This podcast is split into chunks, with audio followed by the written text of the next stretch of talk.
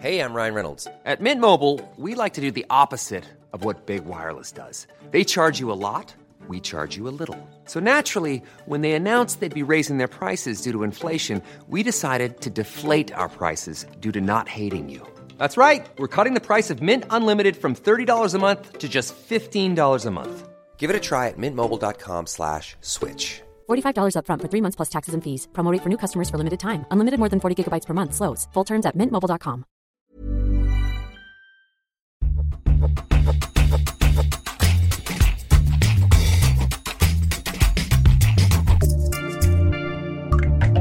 Salut, c'est Thomas Rozek. La semaine dernière, une pétition a commencé à circuler, signée par plusieurs personnalités et relayée par le site Mediapart. Elle appelle à lever les sanctions visant les syndicalistes et militants s'opposant un peu trop ouvertement aux réformes en cours à la SNCF. Ce texte, il porte en guise de titre un appel des plus clairs. Ne pas laisser la SNCF devenir un nouveau France Télécom. On évoquait hier l'emblématique cas de l'opérateur et de sa privatisation à la hache, cette casse du travail et des salariés dont on trouve encore des résonances aujourd'hui.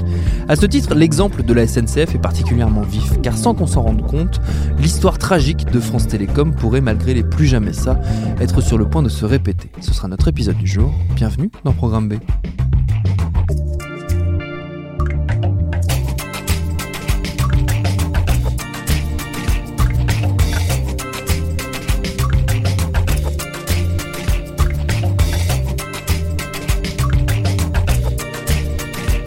J'ai cité Mediapart à l'instant et pour cause, le journal en ligne est un des rares à suivre de près le malaise qui traverse en ce moment la SNCF. Plusieurs de ces journalistes ont écrit sur le sujet récemment, parmi eux Mathilde Guanec qui a signé en janvier une longue et édifiante enquête sur les suicides à répétition dans l'entreprise. Je suis allé la voir dans les locaux du journal et pour démarrer notre discussion, je lui ai demandé de revenir quelques jours en arrière, le 6 mai 2019. Alors, le 6 mai 2019, c'est donc le suicide euh, d'un cheminot euh, d'Île-de-France euh, qui s'est jeté sous un train euh, en laissant, et c'est là où c'est assez significatif, ce, ce qu'on appelle le passe carmillon. Donc, c'est la carte d'identité professionnelle des cheminots sur le quai, ainsi que son téléphone professionnel. Et c'est donc un, un, un suicide d'un agent SNCF après une, autre, une longue série de suicides de- d'autres de, de cheminots. Et ce suicide, il intervient le, le jour même où euh, commence euh, à Paris un procès très symbolique de la souffrance au travail qui est celui de France Télécom. Ouais, alors c'est effectivement il y a une concordance un peu euh, macabre entre les deux gestes, enfin entre le procès et ce geste. Mais encore une fois, les suicides, c'est une longue histoire à la. SNCF et qui prend une résonance un peu particulière là parce qu'on parle beaucoup ces, ces deux dernières semaines avec l'ouverture du procès de la souffrance au travail pouvant conduire jusqu'à jusqu'à l'acte suicidaire. Où est-ce qu'elle en est, la SNCF, par rapport à cette question? Alors, la SNCF, contrairement, je pense, à Orange, donc Mm. euh, France Télécom est devenu Orange et Orange maintenant a un peu quand même pris ce travail-là, euh, enfin, a fait ce travail-là, a pris cette question un peu à bras le corps, même s'il y a encore beaucoup de ratés, malheureusement. Mais la SNCF euh, est vraiment, j'ai l'impression, dans une posture de déni. Euh, J'en veux pour preuve les réponses qui nous ont été faites quand on a, quand on a fait l'enquête à Mediapart en janvier dernier. La seule réponse de la SNCF, c'était de dire qu'il y avait donc des cellules d'écoute bon, euh, mises en place pour gérer euh, ces situations-là après qu'elles aient eu lieu. Euh, et que si on parlait de ces sujets-là, en l'occurrence si les journalistes parlaient de ce sujet-là, ça allait favoriser le fameux effet Werther et donc l'effet d'imitation. Euh, moi, je trouve que c'est une, une posture assez troublante parce que ça veut dire qu'on ne regarde pas le, la racine du, du problème. quoi. Il y a euh, quelque chose qui frappe quand on, quand on lit votre enquête, justement, qui est, qui est parue euh, sur le site de Mediapart en, en janvier, c'est que même le professeur de psychiatrie qui est en charge euh, de d'intervenir, je crois que c'est un jour par semaine ou un jour par mois, euh, au sein du- de, la, de la cellule spécialisée de prévention des risques psychosociaux, comme on dit, euh, euh, au travail, le professeur Lejoyeux, lui-même n'est pas au courant de tous les cas de suicide. C'est vous qui lui apprenez de deux cas qui viennent de se produire au moment où vous le rencontrez. Oui, alors ça, c'est euh, le professeur Lejoyeux, c'est quelqu'un de, de- de charmant. En tout cas, je l'ai eu au téléphone. Il, m'a répondu. Déjà, c'est contrairement à la direction de la SNCF, c'était quand même une bonne chose. Euh, mais effectivement, quand je quand l'appelle, quand je lui fais des messages, il, il apprend. En fait, il découvre les cas qui viennent de tomber. Donc, en l'occurrence, c'était en octobre. Il y avait eu trois euh, suicides coup sur coup à- dans plusieurs euh, coins de la France.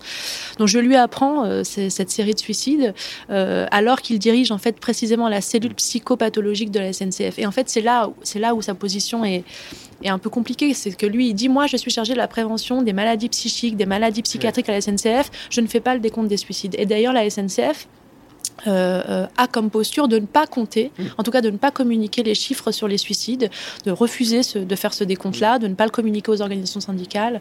Et donc, euh, voilà, il est vraiment à l'aise avec l'idée de dire ce n'est pas mon sujet, en fait. Les suicides à la SNCF, en tant que professeur de psychiatrie et en tant que responsable de la cellule psychopathologique, ce n'est pas mon sujet. C'est un indicateur, mais je ne le regarde pas.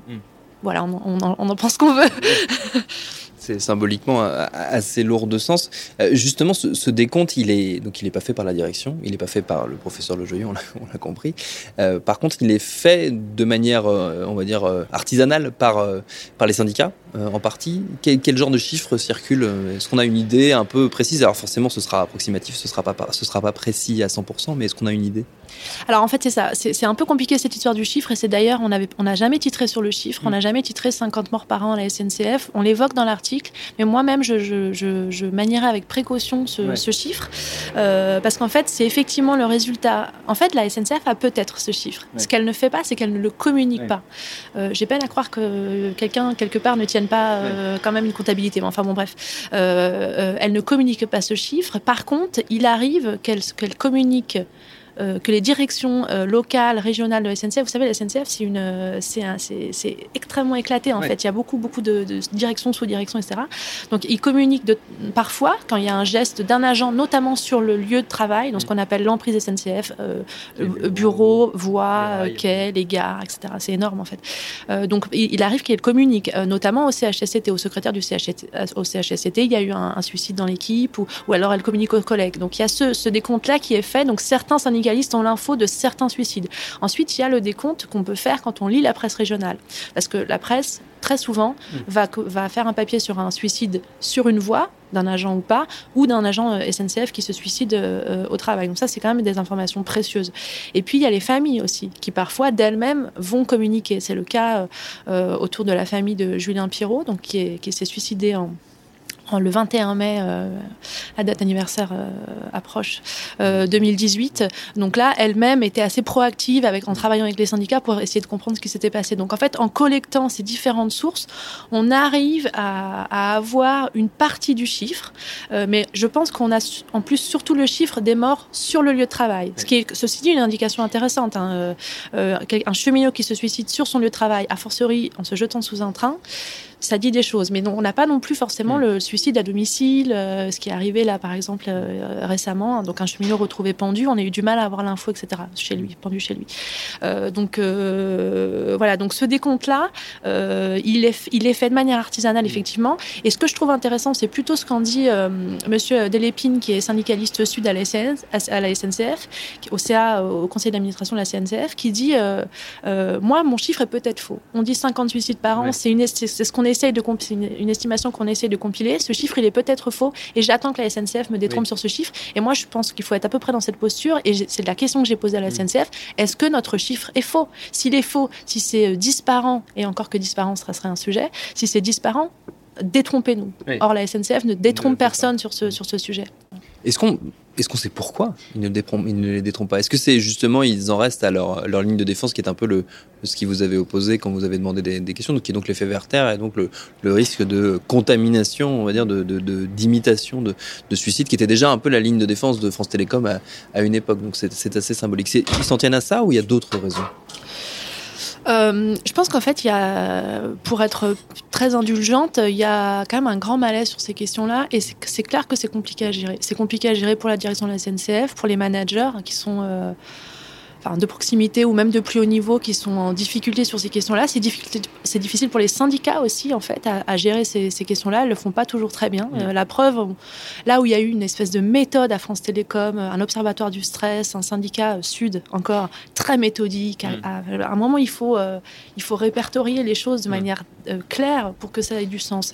À la SNCF, ça reste difficile. Hein. Euh, la CGT, en certains endroits, est en difficulté là-dessus. Parce qu'en fait, ça, ça, oblige à aller un peu dans l'intime des, des, collègues et c'est compliqué. Quelqu'un quand on, quand on euh, sait faire de la lutte collective, on ne sait pas forcément faire de la lutte intime. C'est ce qui est précisé dans l'enquête. c'est ce qui est dit dans l'enquête. Et un, syndicaliste dit euh, il faut aller aussi fouiller un peu dans la vie perso des gens. Quoi. Donc, c'est pas évident. Et donc, ça, c'est une difficulté pour tout le monde. Après, euh, pourquoi il y a ce, cette difficulté à compter? Je crois que quand même, euh, je reste assez persuadée après ce travail d'enquête que c'est un vrai souci un, vrai sujet pour la SNCF, mais que ça l'oblige à réfléchir à son organisation de travail et à ses choix stratégiques et à, la réduction du nombre d'agents, à la perte de sens, enfin des choses dont on pourra peut-être parler après, mais euh, sur euh, pourquoi ça va mal, pourquoi les agents sont mal, et ce qui interroge quand même profondément son modèle, euh, la privatisation à l'œuvre, etc. Donc ça, c'est un, un, sujet. Et puis aussi, il y a le fait de ne pas reconnaître que le travail peut être une souffrance, en fait. Et ça, c'est peut-être plus large et ça vient de de la SNCF, on m'a répondu aussi dans le cadre de cette enquête, vous savez, c'est l'absence de travail qui est la plus douloureuse pour les mm. gens. Oui, mais par ailleurs, le travail protège normalement. Mm. Le travail protège. Et c'est pour ça que l'effet Werther, moi, ça me met un peu en colère. Et euh, Didier Lombard, dans le procès France Télécom, a reparlé de l'effet Werther. Mm. Donc il y a une espèce de, voilà, de retour de, de, de, flamme de ce, concept. Je rappelle juste que l'effet Werther, c'est effectivement euh, des, des processus d'imitation, notamment chez les suicides des plus jeunes à une certaine époque. Euh, par exemple, quand on parle de suicide dans la presse, ça peut donner des idées sur des méthodes. Ou, voilà. Mais là, on parle d'un contexte de travail. Mm. Normalement, le travail est un endroit où certaines difficultés personnelles hmm. peuvent se retrouver contrebalancées par un cadre euh, un peu euh, voilà euh, sécurisant des collègues, un sens, se lever le matin, etc. Et là, euh, dans le cas de la SNCF, mais comme, comme dans le cadre de, de, France Télécom, euh, si on considère qu'un un pouillème du travail est, est, en, lien, pour reprendre une expression, euh, encore une fois, de, de quelqu'un dans le cadre de l'enquête, si un pouillème du travail est impliqué dans, la, dans le geste suicidaire, pourquoi on ne va pas regarder? Mm. Ça ne veut pas dire que l'entreprise est coupable, mais pourquoi on ne va pas regarder? Pourquoi ce, cet élément de travail, soit n'a pas été assez bon pour, pour faire tenir la personne, soit au contraire l'a fait dégringoler? Je suis mandaté au plus haut niveau pour te dire que, très exactement cela, tu n'as plus rien à attendre de l'entreprise, l'entreprise te détruira, ici il n'y a pas de micro, il n'y a pas de caméra, on fera tout pour te détruire, il faut que tu partes. À partir de là, j'ai vu autour de moi mon propre encadrement qui euh, ne me reconnaissait plus. Comme un pestiféré. Comme un pestiféré. Le directeur régional comprend alors qu'on lui fait payer son refus d'exécuter les ordres de la direction de l'entreprise. Quelques mois plus tard, il est convoqué ici, au siège de France Télécom à Paris. Le DRH lui reproche d'avoir un jour de retard, le menace de faute lourde, puis l'oblige à signer son départ immédiat de l'entreprise. On tourne autour de, cette question depuis le début. Le parallèle avec France Télécom, il est difficile à, ne pas faire parce qu'on a affaire à deux entités publiques ou parapubliques qui, se privatisant, connaissent euh, une, vague très forte de souffrance au travail au sein de leurs salariés. Est-ce qu'on a raison de le faire, ce, parallèle? J'imagine que les cas ne sont pas duplicables, mais qu'il y, a à la fois des points communs et des vraies différences. Ouais, ce qui est commun, c'est le contexte, c'est-à-dire grosse entreprise publique mm. qui devient, enfin, qui est privatisée, mm. euh, avec une, une, problématique de réduction du personnel. Alors on en pense qu'on veut, mais en tout cas elle est, elle est réelle, c'est-à-dire il faut diminuer le nombre d'agents dans des, dans des structures où le nombre d'agents est, est, quand même pléthorique. Enfin, je veux dire, c'est des grosses structures, quoi. Donc, quand on coupe, c'est des grosses masses qu'on coupe. Euh, donc, c'était le cas à France Télécom et c'est le cas à la SNCF. Donc, ça, c'est un élément de contexte important. Aussi, euh, un élément de, de, qui est en commun, c'est la question de, du sens qu'on donne à sa mission. C'est quand même des entreprises qui, est, qui sont, qui étaient des entreprises de service public. Les agents de France Télécom le disent très bien. Euh, on était, on se considérait comme un peu, voilà, au service des citoyens, aussi un peu à l'avant-garde sur les questions technologiques, euh, qu'on allait, en tant qu'entreprise publique, être capable de faire des sauts technologiques importants. On, se moque du Minitel, mais ils ont fait quand même bien d'autres choses. Euh, et la SNCF, c'est pareil. C'est-à-dire, ça, les, cheminots ne se vivent pas comme des salariés du privé. Ils se vivent comme des salariés euh, rendant un, un, service au public. Bon, euh, et par ailleurs, dans ces deux entreprises, il y a un fonctionnaire bashing qui, qui, a été très fort, qui continue à être très fort sur la SNCF et qui pose des, vrais soucis euh, de, de quelle, quelle, quelle, opinion les gens ont de nous. Quoi. Mm. Bon, ça, c'est un peu à part. Mais... Donc il y a ces deux éléments-là de, de, privatisation. La SNCF, c'est, pas encore le cas, mais c'est quand même dans les tuyaux depuis longtemps. Et toute la, la logique de filialisation euh, tend vers, euh, vers à la fin vers une privatisation. France Télécom, c'est déjà fait. France Télécom est devenu Orange.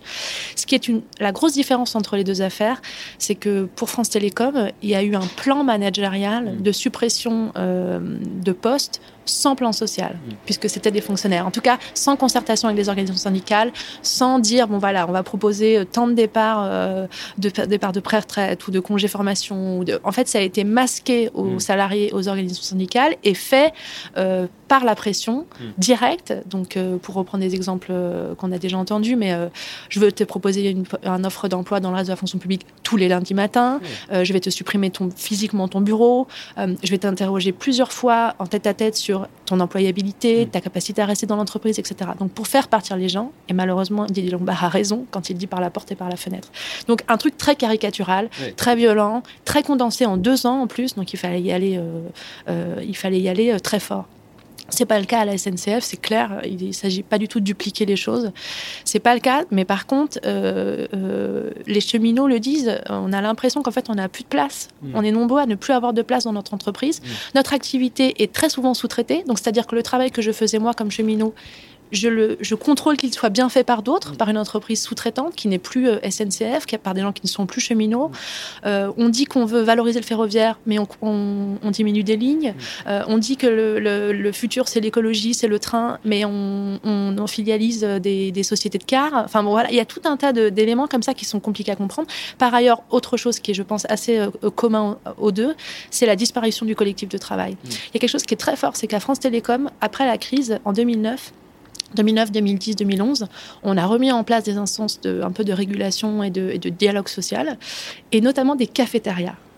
Voilà, on a remis des cafétérias. Et ça, c'était un, geste fort de ah tiens, en fait, les gens ils ont besoin d'espace pour se parler, pour boire un café, pour bitcher sur le patron. Enfin voilà. Et ça, c'est aussi en train de disparaître à la SNCF. Des réunions d'équipe, des temps, des temps collectifs en dehors de la pression hiérarchique. Euh, tout ça, c'est en train de disparaître. Il y a beaucoup de gens qui travaillent à la SNCF, comme ils disent, de manière très éclatée maintenant. Alors, il y avait sûrement des, des collectifs de travail trop lourds, peut-être très lourds. Voilà, le corps cheminot, c'est un corps quand même assez euh, imposant. Euh, voilà, tout ça, ça peut changer. Mais en fait, c'est une illusion de croire que les gens peuvent travailler simplement dans une interaction fonctionnelle avec leurs collègues. Mm. Ça ne marche pas comme ça, en mm. fait. Euh, je pense que c'est une des raisons communes du mal-être dans les deux entreprises.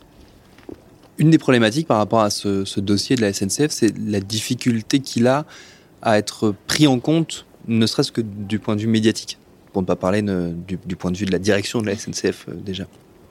Qu'est-ce qui explique, euh, d'après vous, que, malgré, donc, euh, par exemple, l'enquête de Mediapart, malgré les, premiers signaux d'alerte qu'on commence à voir apparaître, il n'y a pas la même prise de conscience euh, qu'on a pu connaître à l'époque, justement, de France Télécom et d'Orange?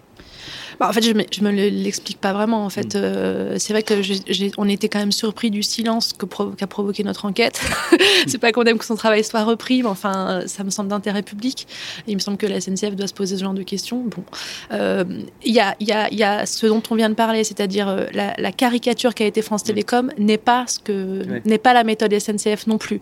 Donc c'est peut-être pour ça aussi que c'est moins facile à faire émerger euh, dans les médias. Euh, Pépi n'est pas lombard. Enfin voilà, il y, a quand même des vraies différences de, style, euh, d'approche. Après, la SNCF euh, se retranche aussi beaucoup derrière l'argument qui est, à mon avis, fallacieux, mais de dire, vous savez, on est quand même une entreprise de, de 150 000, de 50 000 pardon, euh, agents le nombre de suicides à la SNCF est dans la moyenne nationale. Bon, encore une fois, je répète, le travail est censé pouvoir protéger dans une moindre mesure, donc c'est impensable de plaquer des, chiffres de, de, moyenne nationale sur une entreprise, à mon avis, mais bon. Euh, mais donc il y a ça, l'idée que ce serait pas pas normal en fait qu'il y ait mm. des suicides à la SNCF. C'est une grosse boîte, un suicide par-ci, un suicide par-là. C'est une forme de fatalité quelque part. Voilà, ça fait partie du truc. En France, en fait, les gens se suicident beaucoup en France, donc ils se suicident, ils se suicident aussi à la SNCF. Euh, euh, donc, je, et, peut-être aussi qu'il y a une, euh, je, je, crois, une, aussi une habitude des, des médias et de l'opinion à se dire que oui, ces grandes entreprises doivent se réformer mm. et que tant pis si ça fait un peu de casse sur le côté. Mm. les suicides à l'hôpital public font pas beaucoup plus réagir en réalité. Les suicides à l'inspection du travail ne font pas beaucoup plus réagir. Euh, la, souffrance au travail, on n'en a jamais autant parlé. Tout le monde a le mot RPS, risque psychosocial à la bouche. Tout le monde sait ce que c'est qu'un burn-out. Bon, moi-même j'ai des doutes sur ce que c'est, mais en tout cas, tout le monde a un avis sur la question.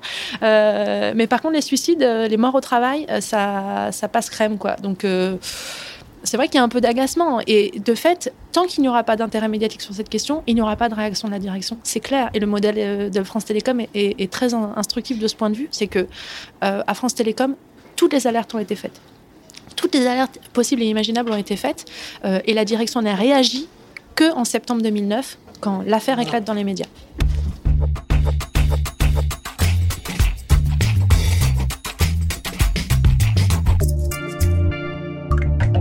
Par ailleurs, pour aller plus loin, toujours sur le sujet des souffrances au travail et de leurs multiples visages, je vous invite à réécouter le documentaire en deux parties de Franck Després, Profession cordiste, qu'on vous avait proposé dans Programme B il y a quelques mois sur ce boulot méconnu, méprisé et terriblement risqué. Merci à Mathilde Guanec pour ses réponses. Programme B, c'est un podcast de Binge Audio préparé par Lauren Bess, réalisé par Vincent Hiver. Abonnez-vous sur votre appli de podcast préféré pour ne manquer aucun de nos épisodes, Facebook, Twitter pour nous interpeller et à demain pour un nouvel épisode.